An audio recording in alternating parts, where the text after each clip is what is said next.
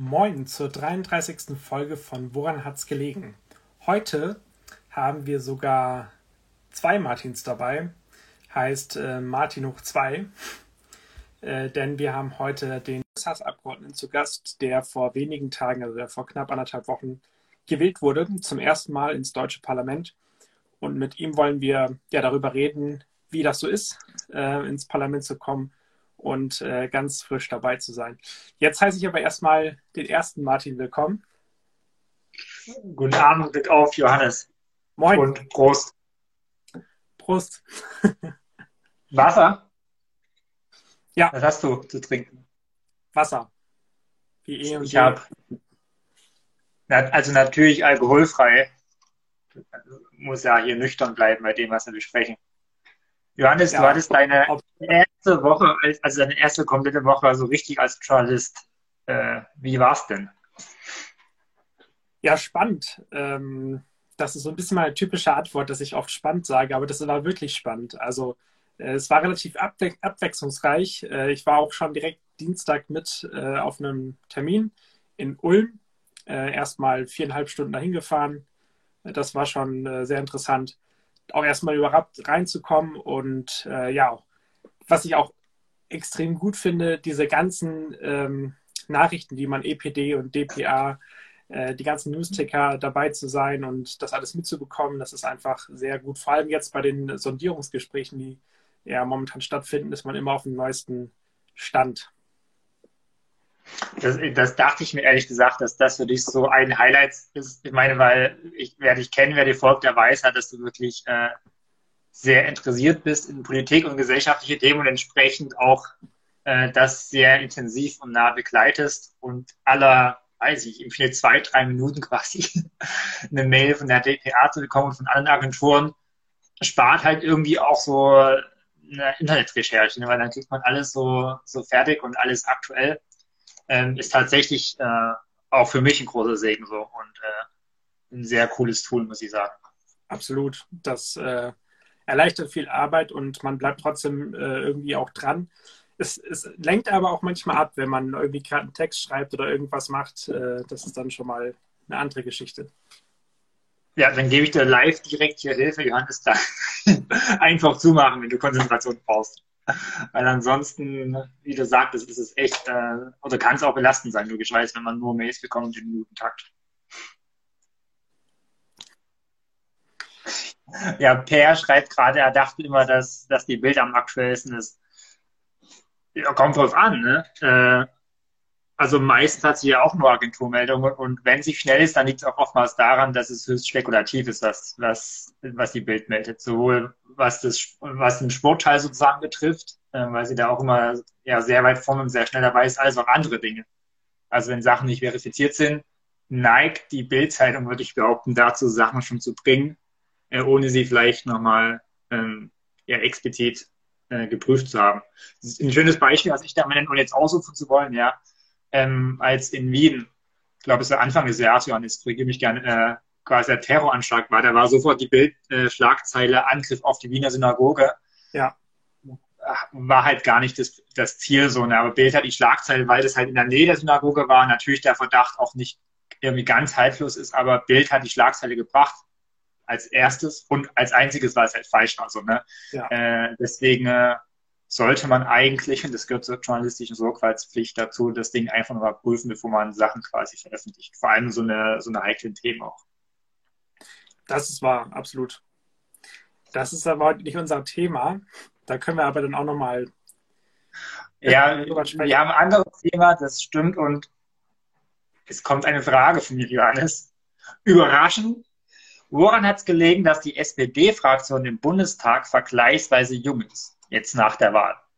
Ja, das liegen, liegt auf jeden Fall an, an so Typen wie Martin, den wir gleich als Gast haben. Äh, einfach viele junge Leute, die reingekommen sind für die SPD in den Bundestag und eingezogen sind.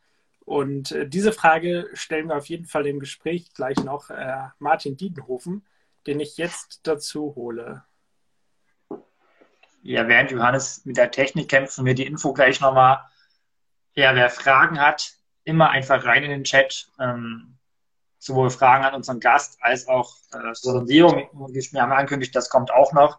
Also gerne Fragen direkt in den Chat. Guten Abend. Hallo zusammen, hört ihr mich? Guten Abend. Ja. Tipptopp. Sehr gut, sehr gut. Das klappt doch schon mal reibungslos. Ist tatsächlich das erste Insta-Live ähm, mit, ähm, ja, mit mehr als einem Gesprächspartner. Spannend. Ja, schön, dass du dabei bist, Martin. Äh, freut mich sehr, äh, dass du hier dabei bist. Ähm, bevor wir jetzt groß Fragen stellen, natürlich erstmal kurz die Frage, ob du dich vielleicht kurz vorstellen kannst und kurz ein, zwei Sätze zu, zu dir sagen kannst. Ja, sehr gern. Äh, also erstmal danke, dass ich heute dabei sein darf. Danke für die, für die Anfrage, habe ich mich sehr gefreut. Ähm, Martin Dienhofen, bin 26 Jahre alt, ähm, SPD-Mitglied äh, seit 2014 und äh, jetzt äh, seit der vergangenen Wahl äh, auch Mitglied des Bundestags ähm, hier aus Rheinland-Pfalz. Ähm, mein Wahlkreis ist der Wahlkreis Neuwied-Altenkirchen, ähm, also der, der nördlichste Wahlkreis in, äh, in Rheinland-Pfalz. Und ja, ich äh, bin äh, unter anderem kommunalpolitisch aktiv ähm, im Kreistag Neuwied äh, und hier in meinem Heimatort in Erpel im Gemeinderat als Stellvertreter Fraktions äh, als Fraktionsvorsitzender, im Kreistag als stellvertretender Fraktionsvorsitzender und äh, bin auch seit 2018 äh, Mitglied im Landesvorstand der rheinland-pfälzischen SPD. Genau. Dann äh, hören wir auf jeden Fall von dir, dass du einiges machst. Ähm, wenn ich mich richtig erinnere, beziehungsweise ich weiß es eigentlich auch sicher, dann trittst du nicht zum ersten Mal an. Stimmt das? Genau. Ja, genau. Also ich bin, äh, durfte 2017 schon für den Bundestag kandidieren, ähm, auch hier im Wahlkreis. Ähm, ja, das äh, war eine super spannende Sache für mich und ich hatte dann damals auch ein äh, ganz gutes für einen absoluten Newcomer und auch einen sehr jungen Menschen ein ganz gutes Erststimmergebnis geholt und äh, ja, dann hat die Partei ähm, auch den Willen signalisiert, dass ich das nochmal machen soll. Und da haben wir uns intensiv vorbereitet und dieses Mal hat es dann geklappt. Ja, dazu natürlich erstmal noch herzlichen Glückwunsch. Danke. Ähm, es hat ja über die Liste funktioniert. Also du bist ja, ja nicht direkt gewählt worden im, im, Wahlkreis, sondern über die Liste. Vielleicht äh, noch für die Leute, die es vielleicht jetzt nicht ganz wissen, was ist denn überhaupt die Liste und wie kommt man darauf? Ähm, ja, das ist ja so. Wir haben ja bei der Bundestagswahl zwei Stimmen, die Erststimme und die Zweitstimme. Mit der Erststimme wählt man den Kandidaten, die Kandidatin äh, in seinem Wahlkreis, die man am besten findet. Ähm, und derjenige oder diejenige, die das Direktmandat gewinnt, ähm, die zieht auf jeden Fall in den Bundestag ein. Und mit der Zweitstimme wählt man ja die Partei, ähm, die reine Parteistimme. Ähm, jede Partei stellt in jedem Bundesland eine Landesliste auf, äh, so nennt sich das. Und umso höher man gesetzt wird auf dieser Liste, ähm, umso wahrscheinlicher ist es, äh, dass bei einem gewissen Ergebnis man auch dann über die Liste einziehen kann im Bundestag. Das heißt, ähm, es gibt hier in Rheinland-Pfalz 15 Wahlkreise. Das heißt, es gibt Listenplätze 1 bis 15, die äh, relevant sind. Und ähm, ja, beim letzten Mal war es zum Beispiel so, da hatten wir als SPD auf Bundesebene 20,5 Prozent. Da äh, sind neun, äh, hatten wir neun Plätze im Bundestag. Jetzt ähm, haben wir zwölf Plätze im Bundestag. Das heißt, umso höher man auf dieser Liste gesetzt wird, umso wahrscheinlicher ist es auch, dass man in den Bundestag einzieht. Dann natürlich die Frage, auf welchem Platz standest du und war das denn chancenreich, dass du reinkommst oder war es eher schon eine Sensation? Ähm, also ich stand auf Listenplatz 7. Ähm, das heißt, das war schon eine sehr gute Ausgangslage. Ähm, also es war eine gute Ausgangslage, aber man muss ja auch nochmal dazu sagen, die, die Umfragen, wie die sich entwickelt haben, ähm, äh, bis vor einem halben Jahr standen wir bei, irgendwie bei 14, 15 Prozent. Ähm, das heißt, ähm, ja, das, äh, das, das war natürlich wahrscheinlicher und wahrscheinlicher von Umfrage zu Umfrage. Ähm, aber sicher ist sowas nie. Wir haben jetzt auch gesehen, hier in Rheinland-Pfalz ähm, haben wir als SPD acht Direktmandate geholt, ähm, was es, glaube ich, so noch nie gab, äh, außer, glaube ich, einmal. Ähm, ähm, und äh, die machen es dann auch nochmal, weil die schieben einen ja nochmal dann hoch quasi auf der Liste oder runter. Ähm, und äh, ja, also die Ausgangslage war an sich gut mit Listenplatz 7. Wie gesagt, beim letzten Mal 2017 sind neun reingekommen. In dem Sinne war Listenplatz 7 äh, gut, aber äh, es war jetzt nie so, dass wir uns irgendwie gesagt haben, nee, wir lehnen uns jetzt zurück äh, und äh, machen nichts, weil wir einen guten Listenplatz haben. Das wäre auch der absolut falsche Herange die absolut falsche Herangehensweise gewesen. Ja, dann kommen wir vielleicht direkt zum Wahlabend einmal selber. Wie waren da deine Emotionen? Wie war der Abend? Vor allem auch, wie war der Tag? Warst du sehr aufgeregt oder warst du dir schon relativ sicher, dass es dann auch irgendwie reichen könnte? Nee, ich war mir absolut überhaupt nicht sicher. Ähm, das äh, war ich mir nicht. Ähm, der Tag war, also man hat halt versucht, sich irgendwie äh, abzulenken. Also ich habe gestartet mit, äh, bin dann äh, morgens, Sonntagmorgens zu meinen Eltern gefahren, habe mit denen gefrühstückt und meiner Familie. Ähm, ja, und dann versucht mich einfach irgendwie beschäftigt zu halten, jetzt nicht groß da irgendwie in der Ecke sitzen und die ganze Zeit grübeln und aufs Ergebnis warten. Mhm. Äh, wir sind dann äh, mittags, nachmittags sind wir dann ähm, zu dem Ort gefahren, wo wir den Wahlabend dann gemeinsam verbringen wollten mit ähm, ja, Parteifreunden, Bekannten, Familie ähm, und haben da dann schon mal angefangen aufzubauen. Und äh, so habe ich, wie gesagt, versucht, mich beschäftigt zu halten ähm, und zu schauen, dass ich da nicht groß ins Grübeln komme. Der Wahlabend an sich ähm, war super spannend, weil es äh, ganz, ganz lange ähm, ein wirklich enges Kopf-an-Kopf-Rennen äh, war mit meinem Mitbewerber von der äh, CDU, mit dem Erwin Rüddel. Warst du wählen, kommt die Frage, ja, ich war wählen. Stimmt. Erst frühstücken und dann wählen, so war der Ablauf und dann Aufbau. Genau, also war sehr, sehr spannend, weil es wirklich ein ganz, ganz enges Kopf-an-Kopf-Rennen war. Ähm, es gab dann auch zwischendurch immer wieder Anrufe von Journalistinnen und Journalisten, die äh, wissen wollten, ja, wie sieht's denn aus, wie ist die Einschätzung, ähm, wo man eigentlich, also wo man absolut nichts sagen konnte, weil es eben so knapp war. Ähm, und dann mussten wir ja noch äh, tatsächlich bis in die ganz frühen Morgenstunden warten, ähm, bis wir wussten, ähm, es hat jetzt über die Liste auch funktioniert. Äh, und das war natürlich eine maximale Erleichterung. Also ihr könnt mir glauben, dass ich nicht viel geschlafen habe in dieser Nacht. Ähm, und das war, das, das war dann pure Freude, ähm, Glücksgefühl und ähm, ja, auch, aber ja, direkt der Blick irgendwie nach vorne, weil dann muss es relativ schnell gehen ähm, mit ähm, ja, ein paar Dinge regeln, äh, Sachen packen, ähm, ja, noch schnell was einkaufen und äh, dann ging es schon nachmittags dann nach Mainz, weil wir da Landesvorstandssitzung hatten zur Wahlnachbetrachtung. Und von Mainz ging es dann direkt aus nach Berlin, weil Dienstagmorgen um 8.30 Uhr der erste Termin dann auch war in Berlin. Und das ging dann alles schnell, ja. Genau, dazu wollte ich jetzt auch kommen, ja. äh, zu, zu, den Erfahrungen in Berlin. Ähm, du hast ja gerade gesagt, Dienstag ging es dann nach Berlin. Äh, wie viele Sitzungen hattest du denn innerhalb von der ersten Woche und ähm, vielleicht so, was war dein Highlight aus den Sitzungen jetzt persönlich? Mhm. Ähm, also Sitzungen insgesamt, ja, acht, neun Sitzungen, glaube ich, ähm, die aber alle entsprechend lang auch waren. Ähm, also es, diese Woche ver verging auf jeden Fall wie im Flug, äh, weil es wirklich dann Dienstagmorgen 8.30 Uhr erste, erster Termin und dann ähm, ja, bis, bis Freitagvormittag, da hatte ich den letzten Termin quasi durchgehend.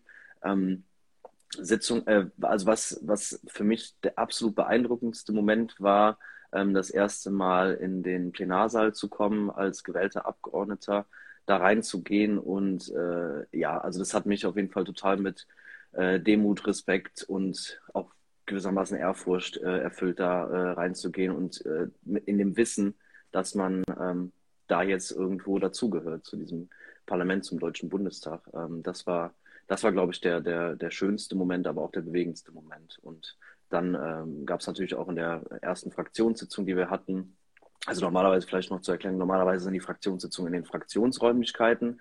Äh, bei der SPD ist das der Otto-Welt-Saal, ähm, auch im Reichstag angesiedelt, aber ähm, der ist Corona-bedingt einfach zu klein, sodass man die Abstände nicht einhalten könnte. Und deswegen haben wir im Plenarsaal getagt. Ähm, Genau, und da haben wir dann auch unseren Fraktionsvorsitzenden wiedergewählt, den Rolf Mützenich, ähm, was ich eine sehr gute Entscheidung finde, weil ich ihn sehr, sehr schätze. Und ähm, da war natürlich auch ein Highlight mit ähm, die Rede von Olaf Scholz dann, die er äh, in der Fraktion gehalten hat und wo er auch schon mal einen Ausblick gegeben hat, worum es uns jetzt gehen muss. Ja. Ähm, du hast sicherlich einige Leute schon kennengelernt oder konntest einige kennenlernen und ähm, hast andere Leute noch vielleicht nicht kennengelernt. Wie ist das denn so? Es gibt ja jetzt ja auch viele neue Leute oder viele junge Leute in der, in der SPD-Fraktion. Da wir eingangs ja die Frage, woran das liegt. Woran hat es denn gelegen? Woran hat es denn gelegen? Ähm, es hat daran gelegen, dass unsere Partei es wirklich ähm, in der Fläche geschafft hat, viele junge Menschen zu motivieren, ähm, anzutreten, anzutreten und äh, starke Wahlkämpfe auch zu führen. Also die Jusos ähm, sind ja auch die mitgliederstärkste äh, Jugendorganisation der Parteien. Und ähm, das merkt man. Wir haben in den letzten Jahren einfach total an Gewicht auch gewonnen. Ähm, und ich glaube, unsere Partei hat es in vielen Bereichen geschafft, einen gewissen, gewissermaßen Generationenwechsel auch einzuleiten. Also das, worüber jetzt bei den anderen äh, diskutiert wird, ähm, das haben wir gemacht. Und gerade in Rheinland-Pfalz, wir haben ähm, die jüngste Bundestagsliste aufgestellt. Wir hatten ja eben schon das Listenthema. Wir haben die jüngste Bundestagsliste aufgestellt, die wir ja jemals hatten. Ähm, und das hat dann dazu geführt, dass auch viele äh, junge Abgeordnete in der Bundestagsfraktion sind. Wir haben ja, die Bundestagsfraktion ist ja so jetzt aufgestellt, dass wir circa 100 äh, Abgeordnete haben, die auch vorher der Wahl schon Abgeordnete waren und 100 wirklich neu dazugekommene Abgeordnete. Ähm, und davon sind, ach, ich verwechsel jetzt immer auf 48 oder 49, ich meine 49, davon sind 49 ähm, im Juso-Alter, also unter 35. Und das ist natürlich eine super, super Sache, auch einfach für die junge Generation, dass wir da so eine ja, riesen Repräsentation haben. Das war ja in der Vergangenheit eigentlich an vielen Stellen nicht der Fall. Und deswegen äh, freue ich mich riesig darüber. Ähm, und es ist natürlich auch schön, ähm, Leute aus seinem Alter da zu haben. Das ist natürlich mhm. super. Ähm, und da gibt es auch äh, einen regelmäßigen Austausch. Da liefen auch schon viele Treffen, viele Gespräche. Ähm, und ich glaube, da kann man gerade die Themen, die der jungen Generation wichtig sind, ähm, auch ganz gezielt und zusammen voranbringen. Ich war gerade kurz weg, glaube ich. Wir haben dich gehört. Wir haben dich gehört. Ah, okay, super, alles klar. Ja. Ah ja, okay, alles klar. Ja. ja. Genau. Ähm, vielleicht auch dazu noch, also ja, also nur noch eine Ergänzung. Es äh, war auch so, wir haben ja so viele neue äh, Abgeordnete und so wird es auch allen gehen, auch von den anderen Fraktionen. Ähm, Bundestagsgebäude und äh, die ganzen Räumlichkeiten, die Wege äh, zu finden, das ist alles ein bisschen kompliziert. Ähm, deswegen hat sich das auch ein bisschen angefühlt wie so eine Einführungswoche äh, im Studium oder, oder irgendwo anders. Ähm, das heißt, einer lief voran, der halbwegs wusste, wo, der, wo der Weg zu finden ist. Ähm, ein lustiges Beispiel war, äh, Poststelle zu finden, wo die Post für neue Abgeordnete untergebracht ist für die Fraktion. Ähm, also das ist, das ist, deswegen ist es auch so schön, dass so viele neue Abgeordnete sind, äh, da sind, ähm, die den Laden auch ein bisschen, ähm, ja, natürlich jetzt erstmal kennenlernen müssen, aber dann auch dynamischer gestalten wollen. Also das ähm, sieht sehr gut aus, finde ich. Bei Phoenix habe ich auch gesehen, dass äh, man auch so eine Technikausgabe bekommen hat. Also man hat einen Laptop bekommen und mhm. Passwörter und was alles dazu. Ähm, war das denn viel oder ging das einigermaßen, das Technische auch irgendwie zu einzurichten? Ähm, also wir haben jetzt erstmal, äh, das ist quasi die Erstausstattung, wir haben jetzt erstmal so ein, erstmal einen kleinen Laptop bekommen ähm, und ähm, das ist eigentlich alles an, an Ausstattung, was wir jetzt erstmal bekommen haben. Dazu gab es natürlich super viele Informationen, ähm, eine Einführung auch in die IT, wie das alles funktioniert mit dem Internet und so weiter und so fort. Ähm, also ähm, die Ausstattung an sich, wie gesagt, der, der kleine Laptop ähm, jetzt erstmal und der Haufen waren wirklich so die Informationen, die man jetzt bekommen hat. Also in dieser gesamten Woche, wir hatten ähm, mehrere Einführungsveranstaltungen, ähm, also nicht nur zur IT, sondern auch zur Rechtsstellung als Abgeordneter. Wie funktioniert das mit Mitarbeitereinstellung? Ähm, was, worauf muss man achten? Ähm, also ganz, ganz viele neue Infos, ähm, die äh, man dann auch nach der Woche ähm, sich nochmal sortieren musste. Also die ganzen Infos, die man da bekommen hat, ich glaube, das hat nochmal vier, fünf Stunden am Wochenende dran gedauert, wo ich wieder im Wahlkreis in der Heimat war, ähm, das auch nochmal alles zu sortieren ähm, und zu gucken, bis wann muss ich auch jetzt was organisatorisch äh, geregelt haben. Ja. Ähm, ja. ja. Du hast gerade die Mitarbeiter angesprochen. Wie sieht es bei dir aus? Hast du da schon also du musst ja dann auch quasi Vorstellungsbewerbungsgespräche führen oder hast du schon Leute, wo du weißt, mit denen würde ich gerne mitarbeiten? Sind es dann auch junge Leute oder sagst du, ich setze dahingehend auch so ein bisschen auf Erfahrung oder versuche einen gesunden Mix zu finden? Ähm, ja, also ich will auf jeden Fall eine gesunde Mischung haben. Ähm, habe auch schon viele Gespräche jetzt geführt. Man kriegt auch wirklich viele Bewerbungen ähm, von, von, äh, von den unterschiedlichsten Menschen, auch aus den unterschiedlichen Altersklassen. Ähm, ich will auf jeden Fall den gesunden Mix haben. Ähm, mhm ich sagen kann, im, im Wahlkreis, äh, da bin ich schon so weit, ähm, dass das nur noch Formalien sind und dann steht das Team. Ähm, also da, da bin ich soweit ähm, klar. Ähm, da sind auch alle Gespräche schon gelaufen, sodass da nur noch die Formalien ähm, zu regeln sind und dann kann es auch hier im Wahlkreis äh, losgehen. Ähm, da freue ich mich auch richtig drüber.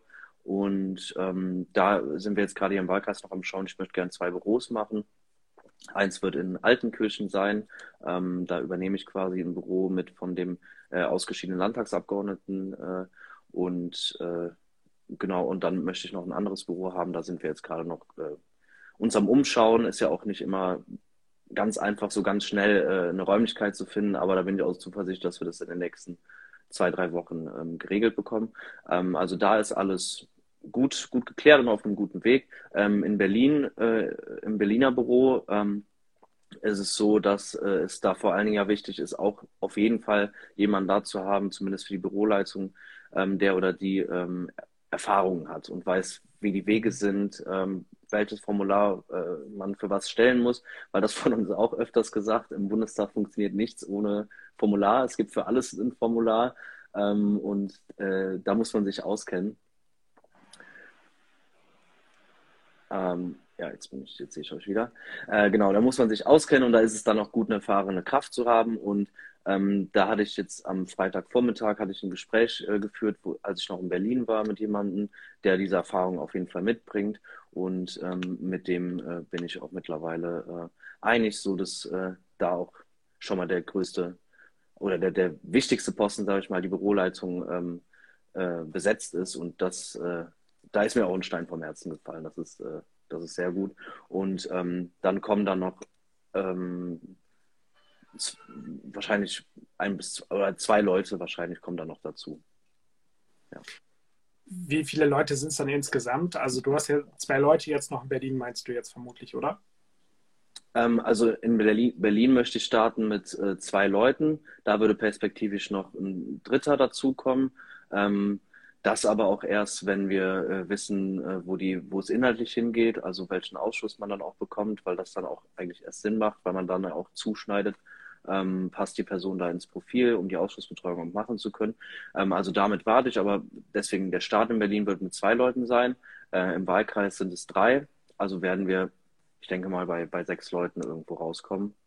Ähm, und dann, äh, was natürlich immer noch äh, so quasi nebenbei oder on top geht, sind beispielsweise Praktikantinnen und Praktikanten ähm, oder studentische Hilfskräfte. Das ist natürlich, ja, das kann man dann äh, schauen, wie die Arbeitslast ist und ob man da noch äh, was drauflegt.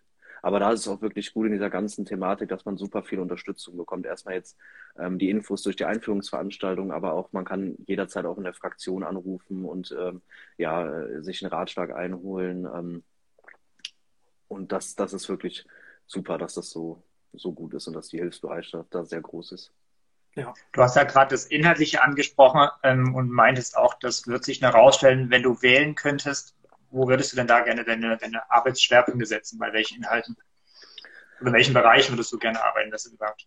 Mm, also wenn, wenn ich wählen könnte, äh, würde ich gerne ähm, Verkehr machen, also Verkehr und digitale Infrastruktur war der Ausschuss beim letzten Mal. Da ist ja aber auch noch nicht klar, wie die Ministerien zusammen äh, oder äh, geschnitten werden. Kann ja auch durchaus sein, dass äh, Verkehr und Digitales getrennt werden. Ähm, das sei aber gerne Verkehr, weil ich hier auch im Wahlkreis, äh, wir sind ja ein ländlich geprägter Wahlkreis, wie eigentlich ganz Rheinland-Pfalz. Und, ähm, ähm, und da ist eigentlich auch mein Hauptthema, auch hier in der Kommunalpolitik, äh, das Thema Mobilität ÖPNV.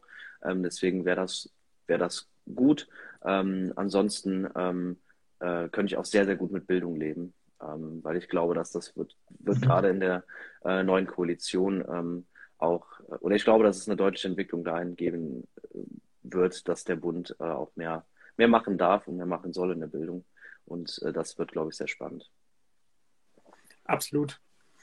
Ähm, ich wollte auch allgemein zur Ausstattung fragen, was steht denn einem Bundestagsabgeordneten zu? Also natürlich im Büro, aber gehört da auch die Ausstattung zu und äh, die Mitarbeiter werden vermutlich dann ja auch äh, bezahlt vom Bundestag, oder? Genau, also ähm, das was man an Ausstellungen hat. Äh, erstmal äh, kriegt man ja seine Diät ähm, als Bundestagsabgeordneter. Ähm, das sind 10.000 äh, Euro ungefähr, ähm, die auch natürlich ganz normal besteuert werden. Ähm, dann man äh, noch eine Kostenpauschale äh, von 4.500 Euro. Ähm, von denen man, von der man äh, seine Wahlkreisbüros, also die Mieten, ne, und, und sonstiges äh, bezahlen soll und auch sein, seine, seine Wohnung, die man sich in Berlin holen ähm, muss oder seine Unterbringung. Ähm, genau, das ist diese Kostenpauschale. Äh, und äh, dann gibt es ein Personalbudget, äh, das jeder Abgeordnete, äh, jeder Abgeordnete zur Verfügung hat. Ähm, das sind äh, knapp 23.000 Euro. Und aus diesem Budget kann man seine, oder bezahlt man seine Mitarbeiterinnen und Mitarbeiter. Ähm, das ist so, dass, dass ähm, man äh, privatrechtliche Verträge schließt zwischen dem Abgeordneten und dem, dem Mitarbeiter und Mitarbeiterin. Ähm, das Geld wird aber von der Bundestagsverwaltung direkt ausgezahlt. Also das fließt nicht durch die Hände der Abgeordneten, sondern ähm, man kann natürlich laut dem Gehaltsrahmen äh, seine Leute eingruppieren und das Gehalt festlegen in der Verhandlung mit denen. Ähm, aber das Geld wird direkt quasi von der Bundestagsverwaltung an die äh, entsprechenden Leute ausgezahlt. Ja. ja. Und persönlich, also Bahncard 100, wenn ich das richtig informiert bin, hat doch jeder Bundestagsabgeordneter, oder? Genau, die Netzcard, ja, genau. Ja. Ja. ja. ja. Das, also willst du wissen, äh, wie ich mich fortbewege, oder? nee, also, ich wollte das nur noch mal wissen, ob das wirklich so ist. Ach so, ja, das, das ist so. Ja. Wir haben auch so eine Vor wir haben ähm, als neuer Abgeordneter so einen vorläufigen Abgeordnetenausweis bekommen ähm, und da ist auch die, die vorläufige Bahncard 100 ähm, drin. Ähm, und für mich, also ich wohne ja in Erpel am Rhein ähm, und wenn ich aus der, aus der Haustür gehe, aus meiner Wohnung, dann habe ich ungefähr zehn Sekunden bis zum Bahnhof. Das heißt, äh, das heißt, ich werde dann immer über, über Köln oder Bonn äh, nach Berlin fahren mit dem Zug, ja. Sehr umweltfreundlich. Ja, also wir mussten, also äh, soweit gehört aber auch dazu jetzt am Montag, wo es dann, also am letzte Woche Montag, wo es losging, ähm, da mussten wir leider fliegen, ähm, weil das zeitlich nicht anders machbar war. Also da hatten wir ja, äh, habe ich ja eben erzählt, Montagabends in Mainz die Landesvorstandssitzung. Ähm, und dann ging nur noch fliegen, weil ja, weil es ja morgen so früh, morgens dann so früh losging am Dienstag. Ähm, aber ansonsten werde ich immer den Zug nehmen, äh, weil das ist auch, ich sag mal, zeitlich kommt es auf selbe, äh, ähm, kommt auf selbe raus. Ähm, mit dem Vorteil aber beim Zug, dass man im Zug auch wirklich was arbeiten kann. Im ja. Flieger ist das ja bei einer Stunde Flugzeit, schafft man ja nichts. Dann natürlich noch ein bisschen eine Zukunftsfrage. Wie geht es bei dir weiter? Bist du jetzt erstmal im Wahlkreis und äh, wann startet die richtige Arbeit in Berlin? Ähm, also jetzt bin ich erstmal im, im Wahlkreis. Ähm, wir haben am 26. Oktober die konstituierende Sitzung vom Bundestag, wo es dann auch wirklich, also was dann wirklich auch der Startschuss ähm, ist. Und ähm, dann wird man natürlich abwarten müssen, wie schnell die Verhandlungen vorangehen und wie schnell eine Regierung ähm, offiziell auch gebildet werden kann, weil auch dann die Ausschussarbeit erst so richtig losgeht, die politische Arbeit, die inhaltliche Arbeit. Ähm, wie gesagt, bis dahin jetzt im Wahlkreis. Ähm, das ist auch ganz gut so äh, für alle, dass alle jetzt noch Zeit haben, ähm, die organisatorischen Dinge, die wirklich auch, also es ist wirklich viel jetzt, äh, was zu regeln ist, ähm, dass man davon jetzt äh, Zeit hat, äh, die auch ordentlich und in Ruhe äh, zu regeln und genau, und das nicht irgendwie Hals über Kopf machen muss. Und dann, wie gesagt, 26. Oktober, erste Sitzung. Ähm, und dann gibt es in diesem Jahr dann noch vier Sitzungswochen, glaube ich sogar. Also im November zwei, im Dezember zwei. Ähm, und die Termine, die vorläufigen zumindest, muss ja noch offiziell beschlossen werden, aber die vorläufigen Termine für nächstes Jahr haben wir auch schon erhalten. Ähm, und das ist dann ungefähr so, dass man schon, ja alle zwei Wochen ungefähr, kann man sagen, schon in Berlin ist. Manchmal ist es eine Sitzungswoche, dann wieder zwei nicht. Manchmal ist es aber auch ähm, zwei Sitzungswochen oder drei am Stück. Ähm, genau, also es sind ja 22 Sitzungswochen pro Jahr. Das heißt, ungefähr die Hälfte des Jahres verbringt man dann in Berlin. Ja. Dann natürlich noch eine politische Frage. Äh, wenn man jetzt die Sondierung betrachtet, bekommt man denn da aus, aus der Fraktion was mit als Abgeordneter oder ist das genauso wie die Öffentlichkeit, dass man aus den Sondierungssitzungen selber überhaupt nichts groß mitbekommt inhaltlich? Also man redet natürlich äh, drüber, ähm, aber das ist wirklich so vertraulich, äh, wie das auch in der Öffentlichkeit dargestellt ist äh, oder ja, wie es in der Öffentlichkeit äh, kommuniziert wird. Also ähm, es ist jetzt nicht so, äh, dass ich dir sagen könnte, ja, gerade sind sie an dem Punkt A und es hakt an mhm. Punkt A Strich 2 oder so. Ähm, nee, also das ist wirklich so vertraulich, wie das da auch äh, gehandhabt wird. Wir werden bald, wenn da auch erste Ergebnisse vorliegen, werden wir eine digitale Fraktionssitzung haben, wo dann auch darüber gesprochen werden wird. Ähm, aber ähm, genau das auch erst, wenn erste Ergebnisse vorliegen. Und ähm, dann wird da sicherlich auch äh, über die Inhalte gesprochen äh, werden in der großen Runde. Dann vielleicht auch noch mal eine Frage an dich. Ähm, was sind denn deine persönlichen Punkte, die auf jeden Fall in einer Sondierung, spätestens dann auch in Koalitionsgesprächen festgeklopft werden müssen? Also, das ist ja immer, du, du hättest jetzt auch äh, sagen können, was sind deine roten Linien. Äh, Ich glaube, das ist schlecht, äh, so eine Verhandlung reinzugehen. Ähm, wir haben ein super Programm aufgestellt und wir haben auch viele Schnittmengen. Ähm, mit den Grünen noch mehr als mit der FDP, aber auch mit der FDP haben wir in Sachen Digitalisierung und anderen Bereichen und auch Bildung große Schnittmengen. Ähm, für mich ist am Ende wichtig, dass wir einen Vertrag vorlegen, der äh, Deutschland wirklich voranbringt. Und das auch, was Olaf Scholz immer betont hat, äh, dass wir, ähm, ja, dass es nicht nur um die nächsten vier Jahre geht, sondern wirklich auch um dieses Jahrzehnt und um die nächsten 20, 30 Jahre, dass, dass wir da ähm, so viel drinstehen haben, dass ich dann am Ende sagen kann, okay, damit kann ich guten Gewissens auch an die Leute herantreten und damit möchte ich auch dann ja vier Jahre arbeiten. Ja, wir sind jetzt äh, mit dem Gespräch erstmal soweit rum. Ähm, vielen Dank für das Gespräch. Wir haben einiges lernen können, beziehungsweise ich fand es einfach spannend, mal die Sicht aus, einem, äh, aus der Perspektive von dir zu hören, äh, was so neu ist und was ja, ungewohnt und spannend ist. Äh, dir wünschen wir natürlich privat als auch politisch natürlich viel Erfolg weiterhin. Und Dankeschön. vielen Dank. Ja, ich danke euch. Gerne. Dann äh, wünsche ich wow. euch noch einen schönen Abend und ein gutes Insta-Live. Bis dahin, danke nochmal für die Einladung. Ciao, ciao. Tschüss. Ciao, ciao.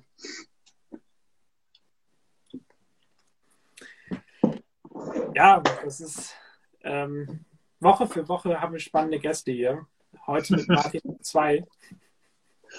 Ja, du hast ja zum, zum Ende gerade gesagt, ähm, das Spannende hier war einfach, ähm, ja, dass man, glaube ich, gar nicht so viel über Inhalte spricht und jetzt nicht, klar, die letzte Frage war, glaube ich, schon auch wichtig, dass man fragt, was sind rote Linien, was bekommt man mit, aber einfach, also ich fand sehr spannend, einfach so ein bisschen Hintergründig zu erfahren. So, die Wahl läuft öffentlich ab, wird öffentlich thematisiert, was jetzt danach passiert. Ähm, das ist, glaube ich, äh, super spannend, aber darüber weiß man, glaube ich, relativ wenig so, ne? Ähm, genau. Von daher waren die Einblicke gerade aus Sicht von jemandem, der jetzt zum ersten Mal das alles miterlebt, ähm, sehr, sehr gewinnbringend, fand ich. Ja, und einfach sehr nahbar. Also Dinge mal so wirklich zu hören von jemandem, der einfach dabei ist und äh, zu wissen, dass es jetzt tatsächlich, wie die Arbeit losgeht, dass man sich das organisieren muss, dass man Mitarbeiter einstellen muss, dass man Gespräche führen muss, dass man aber auch gleichzeitig inhaltliche Arbeit vorbereitet und ähm, das alles so innerhalb von wenigen Wochen und dann natürlich auch noch die Emotionalität dabei, äh, erst überhaupt mhm. reinzukommen. Das persönliche Leben ist ja auch komplett umgeschmissen von einem auf den anderen Tag, ähm, auch wenn man das natürlich dann planen kann, mehr oder weniger, dass es so passiert. Aber das ist ähm, ja sicherlich spannende Wochen. Nicht nur öffentlich äh, für alle, sondern natürlich auch dann für die neuen MDBs ganz besonders. Ja, also ich, ich bekomme das ja so ein bisschen mit, wenn ich hier mit Leuten spreche, die quasi auch für NGOs arbeiten, die irgendwie am Bundestag oder im Bundestag zu tun haben. Ähm, die werden jetzt auch, äh, deswegen war das mit der Post auch ganz interessant, die werden einfach überhäuft, die neuen MDBs. mit allen möglichen, weil jeder will was und vor allem, wenn so viele neue eingezogen sind, wie, wie in diesem Jahr, ähm, man will Kontakte knüpfen, man will ja Leute für irgendeine Sache begeistern. Ähm, und das ist, das ist alles neu, man saugt das alles auf dann als MDB sozusagen und glaube ich, merkt dann aber relativ schnell, ähm, wie viel das ist. Ja. Dass man leider nicht jedem Jahr und zusagen kann, auch wenn hunderte Anfragen kommen. So.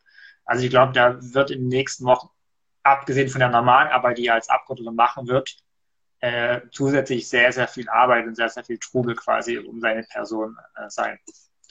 Absolut. Also ich glaube generell so ein, das hat man ja auch gehört, das, deswegen habe ich das auch noch nachgefragt, wie viele Personen letztendlich für ihn arbeiten. Das sind einfach sechs Personen, die er jedenfalls perspektivisch äh, einstellen möchte. Mhm. Und wenn man überlegt, das ist ein Posten und dafür braucht man sechs Personen, die das organisieren, die inhaltlich Sachen organisieren, die aber auch einfach wirklich ganz normale Briefarbeit machen, Postarbeit, E-Mail-Arbeit. Äh, daran sieht man, wie viel Aufwand das ist und wie viel ähm, ja, wie viel zu tun letztendlich man hat, wenn man äh, Bundestagsabgeordneter ist. Deswegen ist das, glaube ich, umso so wichtiger, dass äh, man ja einfach gute und äh, schlaue Menschen erfährt. Und das ist, glaube ich, gar nicht unbedingt so einfach. Also klar, man hat Leute, mit denen man vielleicht politisch dann äh, auf äh, äh, lokaler Ebene irgendwie zusammengearbeitet hat, so, aber er sagt dir auch so, man braucht dann schon im Bundestag, gerade in dem Büro, Leute, die sich einfach auskennen. Und zwar nicht nur, wo das Postfach ist und wo welche Gänge sind, ja äh, sondern sich dann auch tatsächlich in der inhaltlichen Arbeit ähm, auskennen. Da ist nicht nur so, jo, ich habe da drei Freunde oder so, die, die hole ich mit nach Berlin. Also kann man natürlich machen, aber äh, bringt halt nichts, weil man braucht schon Leute, die kompetent einem auch äh, mit Rat und Tat im wahrsten Sinne des Wortes zur Seite stehen. Und die zu finden, das ist, glaube ich, gerade für junge Menschen auch so. Man ist vielleicht Handwerker, man hat vielleicht Student, was auch immer und muss Bewerbungsgespräche führen, muss überlegen, so wer ist geeignet ne? und eben nicht nur nach Sympathien, sondern tatsächlich schauen, wer kann mir davor weiterhelfen. Trotzdem muss es natürlich auch zwischenmenschlich passen. Und ich glaube, das, auch das ist eine völlig neue Situation, die erstmal gar nichts mit der Verantwortung als MDB, wenn ich dann in Anführungsstrichen Politik mache, zu tun hat, aber die einfach dazugehört. Und für die, glaube ich, die wenigsten von Beginn an Kompetenzen haben, sondern auch das muss man sich eben extrem schnell, aber muss man sich natürlich auch erstmal aneignen und Erfahrungen sammeln. Absolut. Wir wollen auch noch über die Sondierung reden oder die Gespräche, die momentan stattfinden.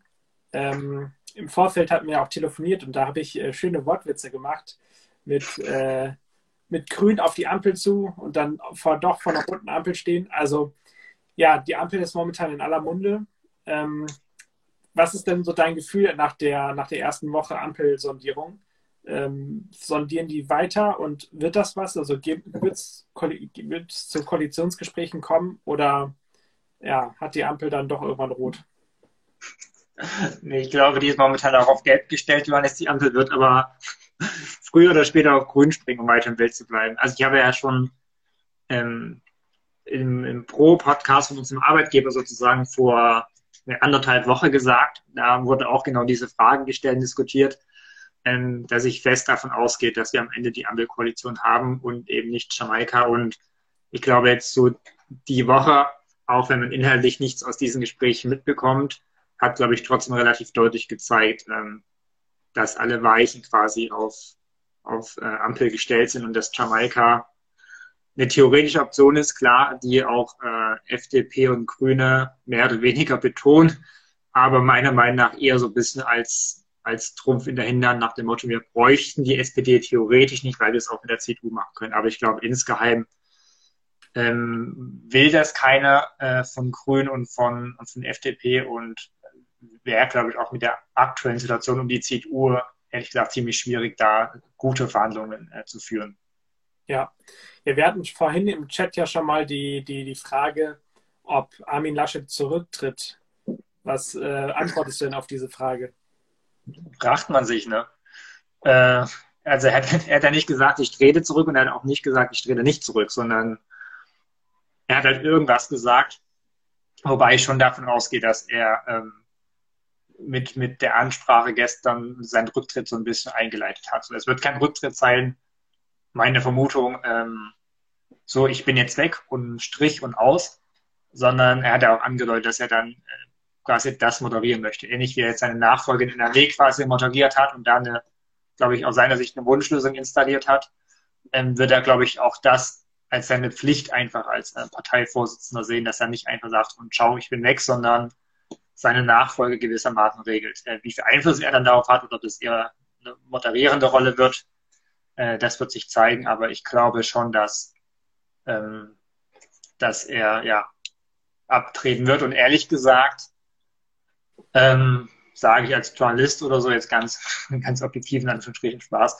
äh, tut das, glaube ich, der Partei auch gut. Und nicht, weil es Armin Laschet ist, also klar, das spielt auch eine Rolle, aber wenn tatsächlich die Ampelkoalition kommt, dann ist es ja bestätigt, dass die CDU nicht nur äh, zweiter Sieger, sondern tatsächlich Verlierer ist der Wahl und keine Regierungsbeteiligung hat. Und dann ist es für mich notwendig, und das war auch vor vier Jahren ehrlich gesagt notwendig irgendwo, dass sich die Partei erneuert und ihr Profil schärft und ob das immer mit dem gleichen Personal funktioniert, was jetzt gerade gescheitert ist und sich ehrlich gesagt auch zerstritten hat, irgendwie intern, äh, das weiß ich ehrlich gesagt nicht. Und deswegen ist es für die Partei, glaube ich, sinnvoll, dass er da ähm, der einen Rückzieher macht. Ja, genau. Also wenn ich das richtig verstanden habe, dann möchte die CDU ja einen Parteitag noch in diesem Jahr abhalten. Oder zumindest ist das der Wunsch, dass es noch in diesem Jahr stattfindet, mhm. äh, wo dann ein neuer Parteichef gewählt wird oder eine neue Parteichefin ähm, da stellt sich natürlich erstmal wieder die Frage, wer könnte es denn werden? Also so viele Leute stehen dann ja auch nicht zur Auswahl. Ähm, Sind es denn wieder die gleichen, also Merz und, und Röttgen, oder denkst du, es kommen auch nochmal andere Leute ins Spiel? Also werden auf jeden Fall andere Leute ins Spiel kommen. Also die von dir genannten selbstverständlich, auch wenn sich Friedrich Merz zum Beispiel da bedeckt gehalten hat, weil er wäre dann quasi zum dritten Mal würde er antreten, zweimal krachen gescheitert, ehrlich gesagt. Ähm, und er hat ja schon angedeutet, ob er jetzt mal ein drittes Mal stellt, weiß er noch nicht, vor allem nicht in der Kampfkandidatur. Ähm, ja, schwierig. Also es wird immer wieder natürlich auch Jens Spahn genannt. Ja, Spahn, Röttgen, äh, Merz sind, glaube ich, die, die am meisten genannt werden. Jetzt wieder aus meiner persönlichen Sicht weiß ich nicht so. Ähm, also die Frage ist, was will die CDU? Will sie sich erneuern?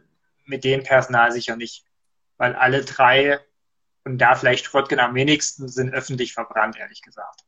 Ähm, Spahn hat jetzt jedenfalls die letzten Monate und natürlich auch ab und zu vorsichtig formuliert, als Gesundheitsminister nicht wirklich eine gute Figur gemacht. Ähm, ja, unabhängig davon sozusagen, wie schwierig die Situation war. Ja, März auch schon viel gesagt worden. Also auch das sind keine frischen Gesichter, die irgendwie unverbraucht sind, sondern die sind verbraucht, sind auch ja in ihren Positionen und ihren Ämtern irgendwo auch immer gescheitert. Ähm, ja, und, ja, und ehrlich gesagt finde ich äh, bei allen dreien schade, auch wieder meine persönliche Meinung natürlich, dass sie in der jetzigen Situation eigentlich im Vorsitzenden nicht den Rücken gestärkt haben. Also die drei genannten sind sicherlich äh, äh, äh, Armin Laschet nicht in den Rücken gefallen, so wie andere Parteifreunde aber wirklich gestärkt haben sie ihn auch nicht unter den Rücken freigehalten. So. Und das finde ich ehrlich gesagt, so in Sachen Loyalität und Parteifreunde, ehrlich gesagt, ein schwaches Bild, was die CDU ähm, und insbesondere CSUler Marco Söder da abgibt. Ja. Ja, ich glaube, da wird die, die Union noch einiges aufzuholen haben. Vor allem nicht, gar nicht unbedingt, ähm, warum sie jetzt letztendlich beim WEDA nicht gewirkt haben, sondern wie kann man den Laden am besten aufräumen. Also ich glaube, es, es, geht gar nicht unbedingt um Inhalte, weil ich glaube, die sind schon da, wenn man möchte, äh, weil die Union ist ja nicht inhaltsleer. Also ich finde, das wird zwar immer momentan gesagt, aber ich finde, das stimmt ja nicht. Die haben ja schon Inhalte. Nur das irgendwie zusammenzukriegen, Inhalte und Personen und aber auch zu gucken, wo wollen wir überhaupt hin? Also dieses Zukunftsdenken, ich glaube, das ist äh, sehr wichtig für die Partei. Und äh, wenn man sich jetzt zum Beispiel an die, an die, an die nochmal zur SPD guckt, die hat sich ja die letzten vier, fünf Jahre auch da auch ja Probleme geliefert und äh, hat aber auch darüber, glaube ich, nachgedacht und hat so ein bisschen gedacht, wo wollen wir als Zukunft, in Zukunft hin? Und hat sich da Gedanken gemacht und vielleicht wäre das jetzt für die Union auch mal ein bisschen Zeit, sich vielleicht auch an der SPD zu orientieren ähm, und zu fragen, können wir vielleicht auch irgendwie so einen Erneuerungsprozess starten, können wir uns verjüngen, können wir irgendwie ja uns neu ausrichten und trotzdem am Kern festhalten. Ich glaube, dieses äh, dieses Denken, was wir auch bei dem CDU-Wahlprogramm hatten mit Stabilität und aber auch Veränderung, das ist potenziell schon wichtig, weil du kannst ja nicht äh, mit einfach nur, wir gehen jetzt einfach der Zukunft entgegen mit irgendwas Neuem. Man muss ja auch irgendwann festhalten, aber ähm, ich glaube, es war einfach ein zu großer Spagat zwischen Altem und Neuem und da muss die Union, glaube ich, auch irgendwie ein bisschen ehrlicher werden, äh, inwiefern man sowas dann auch umsetzen kann. Ja, du hast natürlich absolut recht. Also die Union hat natürlich Inhalt. Ähm, da gut und nicht gut ist, kann man sich streiten. So. Natürlich ja. haben es Inhalt. Das, was ich bemängel, ist, dass der Inhalt nicht scharf oder nicht gut erkennbar ist. Oder in Bereichen. Ja. Deswegen sage ich immer wieder, sie müssen quasi ihr Profil schärfen. Ja, heißt natürlich haben die eine inhaltliche Ausrichtung. So äh, ganz klar, die Union steht für etwas und sie wurde auch gewählt, weil sie für etwas steht. Ja, aber ich glaube, dass es vielen vielleicht auch gar nicht ganz so klar ist, für was sie eigentlich genau steht, in Abgrenzung vielleicht auch zu anderen. Ja. Ähm, oder wie sie Ziele anders vielleicht erreichen möchte. Ich meine, es gibt ja die meisten äh, Parteien des demokratischen Spektrums sozusagen, haben da ähnliche Ziele oder vielleicht sogar gleiche Ziele. Ja? Klima, äh, Digitalisierung, Bildung muss gestärkt werden, aber die Wege sind halt unterschiedlich so. Und das irgendwie klar zu zeigen, wir wollen nicht nur irgendwie Stabilität, bla bla bla, sondern wir wollen das so, so und so erreichen. Das meine ich mit einer, mit einer Schärfe. Äh, was ich bemenge, und du hast ja auch, wir haben ja gerade schon über die, über die verschiedenen Leute geredet, die quasi jetzt auch Verantwortung übernehmen sollten oder wollen, ist eben genau das wollen soll. Ich habe als Außenstehender, äh, quasi wenn ich auf die CDU blicke, das Gefühl, eben die Person, die wir gerade genannt haben, denen geht es halt um ihren eigenen Namen. Ja. Also, denen geht es gar nicht unbedingt darum, wir müssen die CDU wieder aus dem Dreck ziehen und wir müssen die wieder voranbringen und anschieben und losmachen, sondern erstmal brauche ich einen wichtigen Posten der Partei oder den wichtigsten vielleicht und dann schiebe ich den Laden an. Und äh, kann natürlich eine Taktik sein. Ich finde es ehrlich gesagt authentischer und auch für den Wähler angenehmer, wenn es erstmal darum geht, die Partei und damit auch die Inhalte eben äh, voranzubringen und nicht zu sagen, ja, aber erstmal ich und dann die Partei sagen. Dieses Gefühl habe ich ehrlich gesagt und ich glaube, dass äh, bei all den Streitereien mit Markus Söder und Co. und Laschet, was jetzt so die Tage auf medial transportiert ist, ist eben genau dieses Bild, ähm, dass es den genannten Leuten von uns ist, meiner Meinung nach Markus Söder als allererstes zu nennen. Äh, ihnen geht es halt um Markus Söder. Also das ist jetzt auch keine Neuigkeit, ehrlich gesagt, wenn man da mit Biografen oder mit Weggekleidern spricht, die äh, sagen es schon seit langem. Aber jetzt zeigt sich halt tatsächlich, dass es Markus Söder auch um Markus Söder geht. Oder vielleicht am allermeisten um Markus Söder und erst an zweiter Stelle äh, die Partei. Ja, ich glaube, da werden wir noch einiges hören die nächsten Wochen. Äh, das Thema wird uns so schnell nicht, nicht verlassen. Äh, besonders wenn es dann zu einem Parteitag kommt, wird es, glaube ich, sehr spannend, welche Person vielleicht von allen, allen Personen irgendwie so ein bisschen ähm, ja, zusammen formiert wird. Also vielleicht schafft man es ja in der CDU, sich tatsächlich auf einen Kandidaten zu eignen und den irgendwie ähm, herauszustellen. Vielleicht mhm. endet es aber auch wieder eine Kampfabstimmung, auch wenn Merz das momentan jetzt nicht sagt, dass es ja. dazu kommt, aber das ist ja auch nur eine Stimme in der Partei. Ähm, ich glaube, das werden wir noch sehen. Äh, dem Thema würde ich jetzt erst eine rote Karte geben oder eine rote Ampel. Ähm, ja, wir haben noch einen Kommentar. Ähm, Markus Söder könnte ja Kanzler werden, wenn Armin Laschet zurücktritt. Ähm, ja gut, dafür müssten sie erstmal in vier Jahren die Wahl gewinnen. Glaube, das ist überhaupt erstmal ein. ein ja, ich, ich glaube, es zieht eher darauf ab, sozusagen, wenn, wenn Söder, äh, wenn Laschet quasi morgen zurücktreten würde und übermorgen scheitert die Ampel, dann sozusagen. Aber ich glaube, dass Laschet so lange quasi äh, Kanzlerkandidat und Vorsitz bleibt, bis die Ampel safe ist. Und dann, glaube ich, findet die Neuausrichtung statt, weil es, es wäre jetzt auch töricht, mitten in den Koalitionsverhandlungen, Sondierungsgesprächen jetzt quasi personell sich über den Haufen zu werfen, neu aufzustellen, weil es ja sein kann, dass die Ampel ähm, äh, scheitert. Und dann braucht es, das schafft die CDU gerade nicht so wirklich, dann braucht es eine klare CDU, die sagt, wir haben klare Strukturen gerade ähm, und sind bereit, halt Verantwortung zu übernehmen. Und ja. ich glaube, so lange wird Laschet noch äh, Vorsitz bleiben, quasi Kanzlerkandidat in Anführungsstrichen, äh, bis die Ampel klar ist und danach wird es, glaube ich, personell dann eine Neuaufstellung geben. Zumal ein Parteitag der CDU kann ja auch gar nicht innerhalb von zwei Wochen auf die Beine gestellt werden, sondern das braucht einen Vorlauf, das braucht Zeit. Ich rechne damit frühestens zweite Novemberhälfte, eher im Dezember. Also es wäre relativ typisch für, für Parteitage, dass sie dann doch noch im Dezember stattfinden. Das ist, wird relativ gerne gemacht. Äh, wie gesagt, ich könnte mir vorstellen, dass es da dann zu einer Entmachtung äh, von, von äh, hier Laschet, Laschet. Und den Namen schon wieder völlig vergessen, denn lange brauchst du ihn nicht mehr merken, Johannes, dann ist er weg. ja, also von, von Laschet, von daher, also ich denke, das wird sich bis November, eher Dezember ziehen und von daher, da wird dann hoffentlich, also nicht, weil ich es mir automatisch wünsche, sondern weil ich hoffe, dass unser Land schnell eine neue Regierung hat, hoffentlich eine äh, Regierung zustande kommen. Ähm, und wenn, wenn Stand jetzt so weitergeht, dann wird es natürlich die Ampel. Und ja. äh, zu der Frage, dass, ob die Ampel scheitert, nein, ich glaube nicht, dass sie scheitert. Da müsste jetzt noch viel passieren und vor allem, ja, ich, ach genau, Martin, ich wollte dich noch darauf hinweisen, du wolltest doch was von einer wilden These erzählen. Ach so, ja, genau. Äh, wir hatten zu Beginn mal mit Per über die Bildzeitung gesprochen. Ja. Und was mir aufgefallen ist, ist, dass die Bildzeitung also schon während des Wahlkampfs jetzt auch gar nicht so diese Zerrissenheiten, die Streitereien der SPD äh, in der CDU ausschlachtet, wie sie es vielleicht sonst machen würde. Meine wilde These hat auch was mit den Sondierungsgesprächen zu tun, wo ja quasi Informationen geleakt wurde, als die CDU dabei war. Und auch Ministerpräsidentenkonferenz und so, da wurde ja auch, da saß ja Paul Ronsheimer dann äh, im Bild Live oder Bild TV und hat die SMS quasi aus den Gesprächen direkt bekommen äh, dass die Bild Angst hat, dass die CDU keine Regierungsbeteiligung hat, weil es dann weniger Informationen bekommt.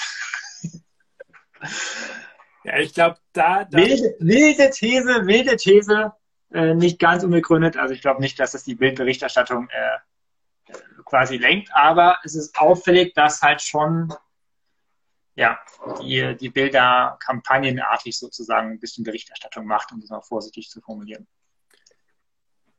ich sage da jetzt erstmal nichts zu. Ich kann es nicht belegen, ich kann es nicht äh, widerlegen. Wir wollen noch kurz äh, vor noch, noch zehn Minuten über ein anderes Thema sprechen, über leider ein sehr ernstes Thema. ähm, was nicht so witzig ist wie Sondierungsgespräche oder Laschet oder Söder. Äh, denn es geht um Antisemitismus in Leipzig. Was ist passiert, Martin? Du hast ja darüber auch einen Text geschrieben dieser Woche. Ähm, was ist dort passiert? Ja, ganz kurz. Also vorhin war äh, Anna Staroselski kurz beim Insta Live, aber ich glaube, sie ist jetzt nicht mehr drin. Ansonsten kannst du dich gerne mal melden, Anna. Äh, sie ist nämlich die äh, ja, Präsidentin der Jüdischen Studierendenunion. Ähm, ja, was ist passiert? In Leipzig äh, gibt es ein Hotel, das Westin Hotel. Ähm, und da ist es zu einem antisemitischen Vorfall gekommen. Ganz kurz, äh, ein deutsch-jüdischer Sänger äh, mit David-Sternkette um den Hals und auch sichtbar, äh, durfte nicht einchecken wegen eben dieser Kette. Und das ähm, hat er quasi auf Instagram ein Video geteilt und das wurde millionenfach geklickt und zu Recht große Empörung, großer Aufschrei.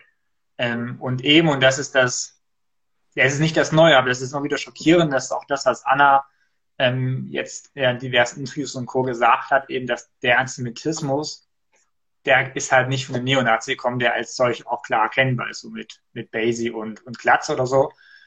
Ähm, oder auch nicht von, von, von Islamisten, sondern aus der Mitte der Gesellschaft schlussendlich so. Und äh, das ist, glaube ich, ähm, ja ein Phänomen, was, was viele nicht wahrhaben wollen, was irgendwie auch nicht so thematisiert wird, aber was faktisch der Fall ist und nicht nur äh, durch den jetzigen Vorfall, sondern insgesamt auch schon länger zu beobachten ist, zum Beispiel auch im Zuge der Anti-Corona-Demonstration, äh, dass Antisemitismus und auch offener Antisemitismus halt aus der Mitte der Gesellschaft kommt.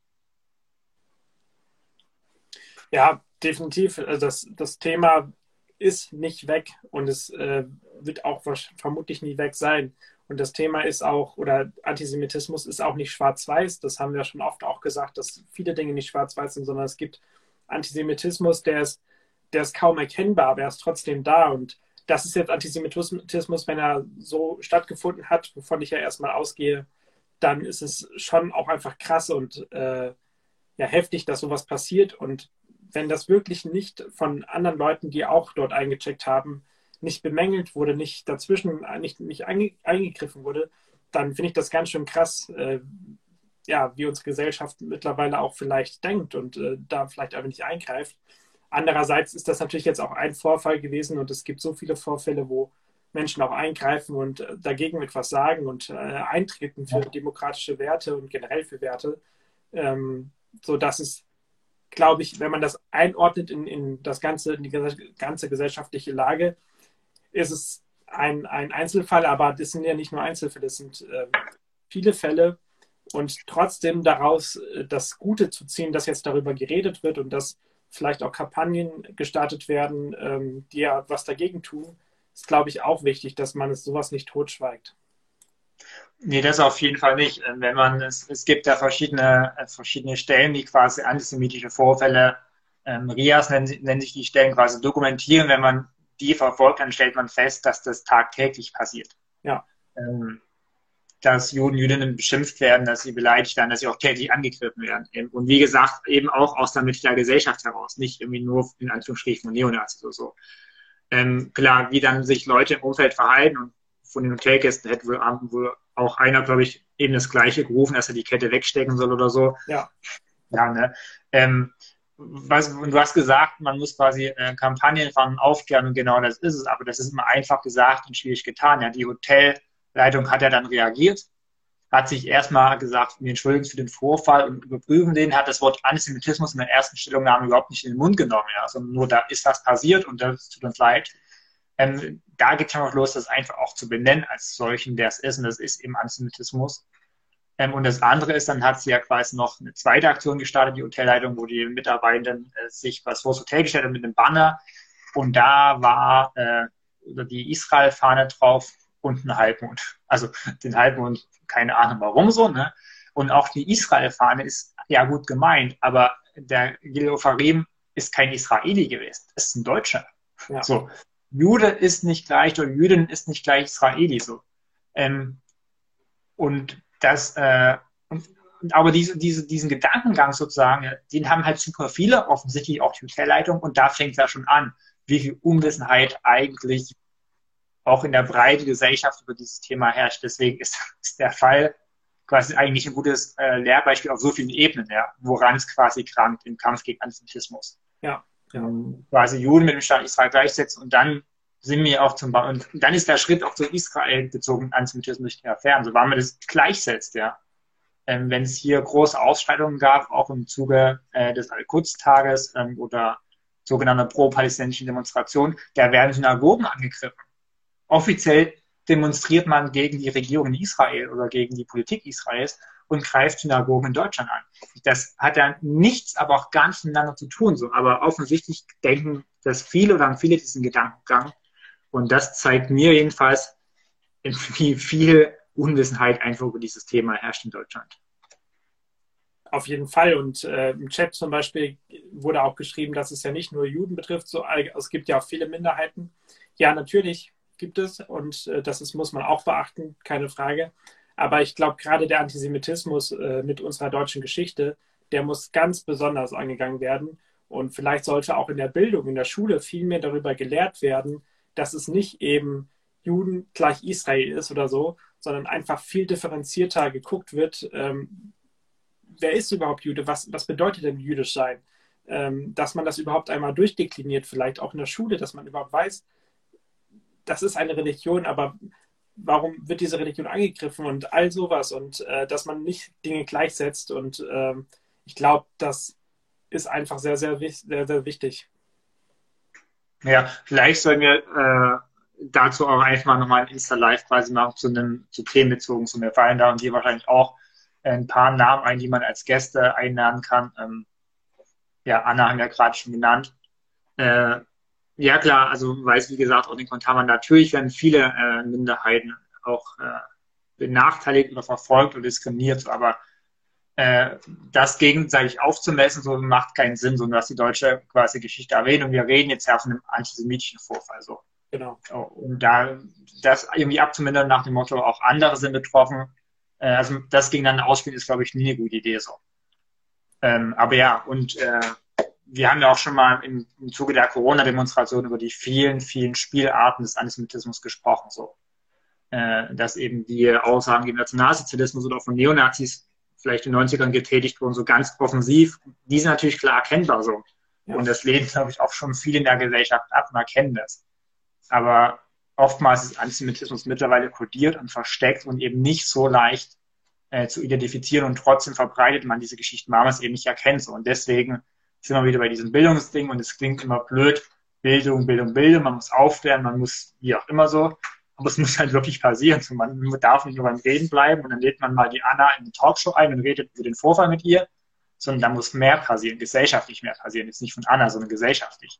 Ähm, und das, äh, das muss irgendwie auch von der Politik sozusagen ähm, vorangebracht werden, ehrlich gesagt. Ja, definitiv. Also da kann es keine Einzelkämpfer geben, weil das ist eine gesamtgesellschaftliche Aufgabe. Da muss mehr getan werden von der gesamten Gesellschaft und natürlich dann die Politik äh, allen voran. Ähm, ich glaube, so viel kann man sagen und die Zeit läuft. Ja, Johannes, die Zeit ist sogar fast abgelaufen, würde ich behaupten. Deswegen, bevor Instagram uns raushaut, müssen wir auf die Oder und gucken. Die Frage an dich, was erwartet uns denn in der kommenden Woche, Johannes?